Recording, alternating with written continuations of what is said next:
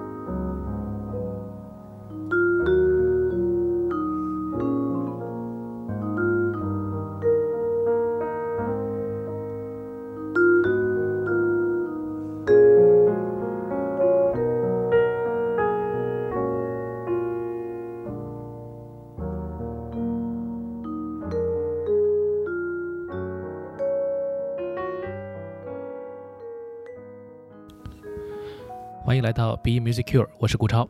今天的节目呢，我们继续聊聊北欧的音乐风，去芬兰看一看。芬兰呢，有西贝柳斯作为他们最具有代表性的作曲家。那这位作曲家呢，可以说名气还是挺大的。一方面呢，他因为爱国情怀创作了《芬兰颂》这部作品呢，作为呃一部号称为芬兰第二国歌，呃，就是这样一部作品呢，见证了芬兰。走向独立国家的这样一个漫长而艰苦的道路，那么这部作品呢，最终呢也是见证了这个国家的一个政治的一个觉醒。那西贝柳斯呢，也就成为了这个芬兰啊，有一点像精神教父一样的一个角色。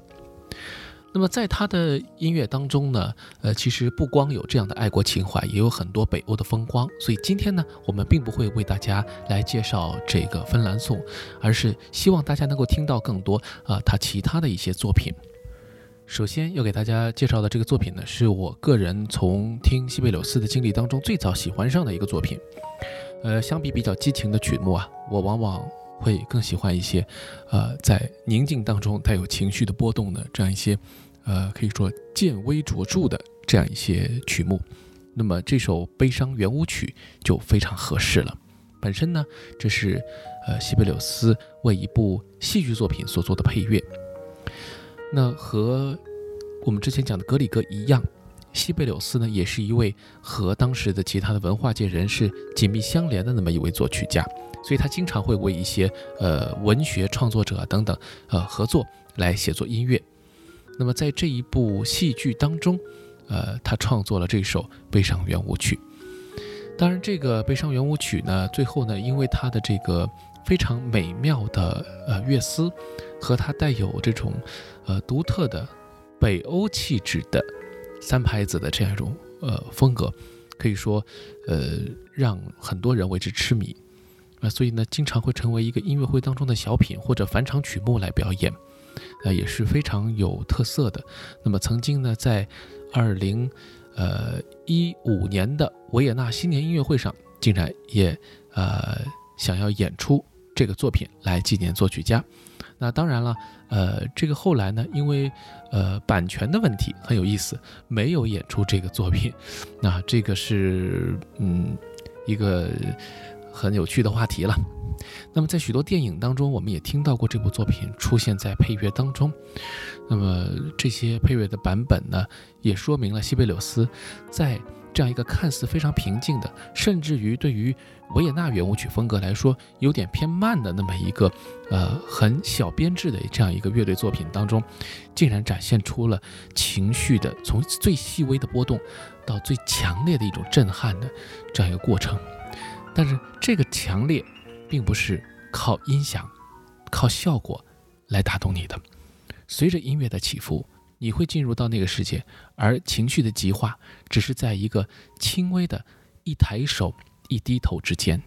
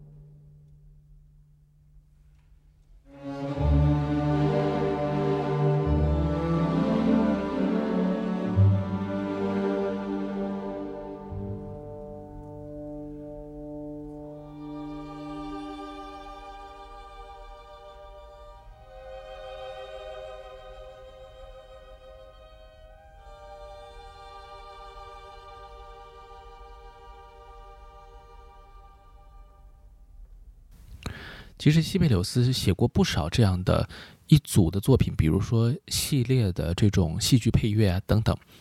但是往往会有一两首特别精彩的会突出出来，并且成为音乐会上演出的曲目。那么曾经呢，维也纳爱乐乐团来上海演出的时候，就演出了西贝柳斯的一首托奥内拉的《天鹅》。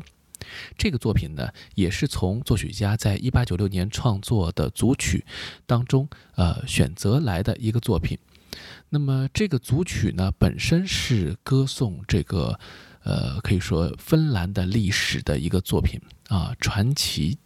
交响曲，或者呢，也有翻译成呃莱明凯宁组曲等等。那么这个作品呢，其实是作曲家本身的一个大型的多乐章的作品。那么讲述了很多芬兰的民族史诗当中的故事，那同时呢，其实也是歌颂本民族的优良的文化传统、唤醒民族意识的这样一个作品。那么在这部作品当中，有一首托奥内拉的《天鹅》呢，是特别的呃精彩。那么它的精彩呢，和之前我们说的悲伤圆舞曲是一回事儿，都是呃见微着著，而不是那种特别大鸣大放的作品。那么在这个曲目当中啊，描绘的是一条亡灵的河流上面的天鹅。那么讲这个英雄啊，在呃捕捉天鹅的过程当中遭遇的这个意外，并且呢，呃可以说是溺亡了。那么这个过程当中呢，呃描绘天鹅的这一段美妙的场景。真的就好像是在描绘这个一个非常安静的湖面上，雾气重重，然后呢，有一只天鹅以极缓慢的速度，呃，游了过去。那这样一种画面感是非常强的。那我在听这首作品的时候呢，也会感觉到内心当中的这种安静。西贝柳斯呢，在这里用到了一支英国管，这是一种非常温暖优雅的乐器，正好呢，把天鹅的这份呃姿态啊描绘出来。呃，旋律本身是非常美的，但是一点都不会引人侧目，是一个呃，可以说存在感，呃，乍看起来并不强，但是呢，很能够打动内心，引发内心的这种平静的情绪的这样一个作品。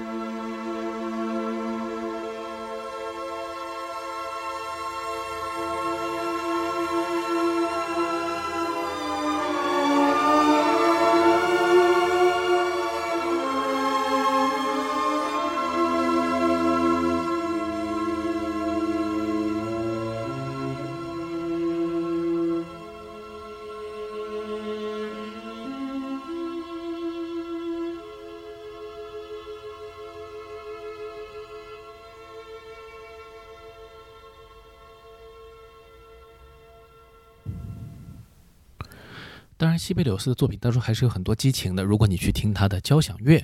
呃，主要是一些交响曲，他的七首交响曲，包括呢，还有我们前面一开始讲到的芬兰颂，你会感觉到激情满满。当然，也有一些其他的激情的作品。今天想分享给大家的呢，是一首呃，他写作的呃比较忧伤的一首大提琴的作品。那么我们想到大提琴啊，总觉得它很优雅啊，特别是刚刚听过了这个《天鹅》之后，就会想到另外一首圣桑的《天鹅》，也是非常优雅的大提琴的作品。为大提琴写作的时候呢，西贝柳斯似乎有激情，那么特别是他的这一首被称之为忧郁的这个作品。忧郁呢，其实啊，Maliconia 它是一个。像音乐术语一样的一个词汇，那么出现在历史上的很多作曲家的作品当中，那表明他的一种情绪状态。而西贝柳斯呢，他的这一首忧郁呢，呃，听起来呀，更多的是在一种情绪的波动当中体现的他的情感。呃，我们可以听到大提琴有一些比较现代的，呃，用一些比较偏没有色调的独白来表达情绪。或者钢琴在通过它的这个速度的变化，包括一些不规则的一些加速过程当中，去听到他的情绪的波动。那么这个呢，也和很多的浪漫主义时期的作曲家不一样。尽管我们说西贝柳斯是活在二十世纪的浪漫主义作曲家啊，因为他的很多作品都非常有旋律感，但是在这一首《忧郁》当中，却体现出了一些，呃，我们可以感觉到一些现代性。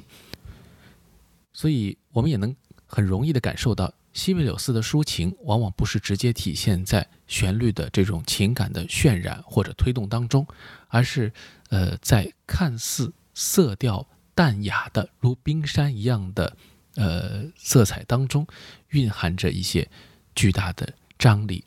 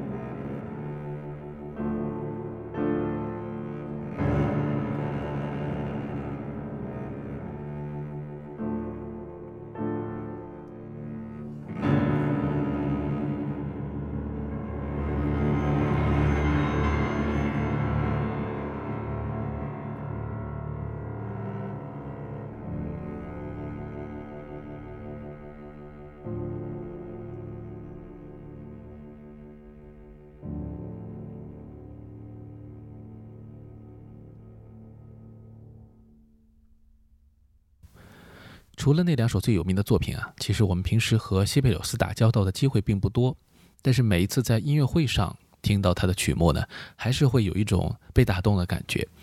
那他的存在感就如同他的音乐的曲风一样，并不是希望占据舞台中央的位置，而是往往呢，呃，如同台侧的一个并不那么起眼，但是非常美妙的一个存在一样。那在西贝柳斯的作品当中，我有一个非常呃特别的一个现场印象，就是我曾经在一场音乐会上听过一个不知名的返场。那当时呢，呃，交响乐团演奏了非常庞大的作品之后呢，指挥呢就加了一首非常安静的、很和谐、很简单的、没有多少音的变化的那么一首弦乐曲。那么这首弦乐曲我是从来没有听过，但是我直觉反应，因为那位指挥家非常擅长指挥北欧的作品，当时我就怀疑是不是西贝柳斯。那么在结束以后呢，呃，因为我坐得很靠前，我就往前去走了几步，呃，在人群疏散的过程当中，瞄了一眼指挥家的这个谱台，就看到了上面写着西贝柳斯节日行版这样一首作品。之后呢，呃，对这首作品就有了。很深的印象，呃，若干年后又在一次音乐会当中听到了这首作品，呃，可以说是依然非常亲切。生命当中就有很多东西是这样，你觉得这是一个美丽的遭遇，但是你们的接触并不多。当再次看到的时候，你依然会想起他，这大概就是念念不忘，必有回响。今天节目最后给大家带来的就是这首作品了。下期 Music Cure，我们再见。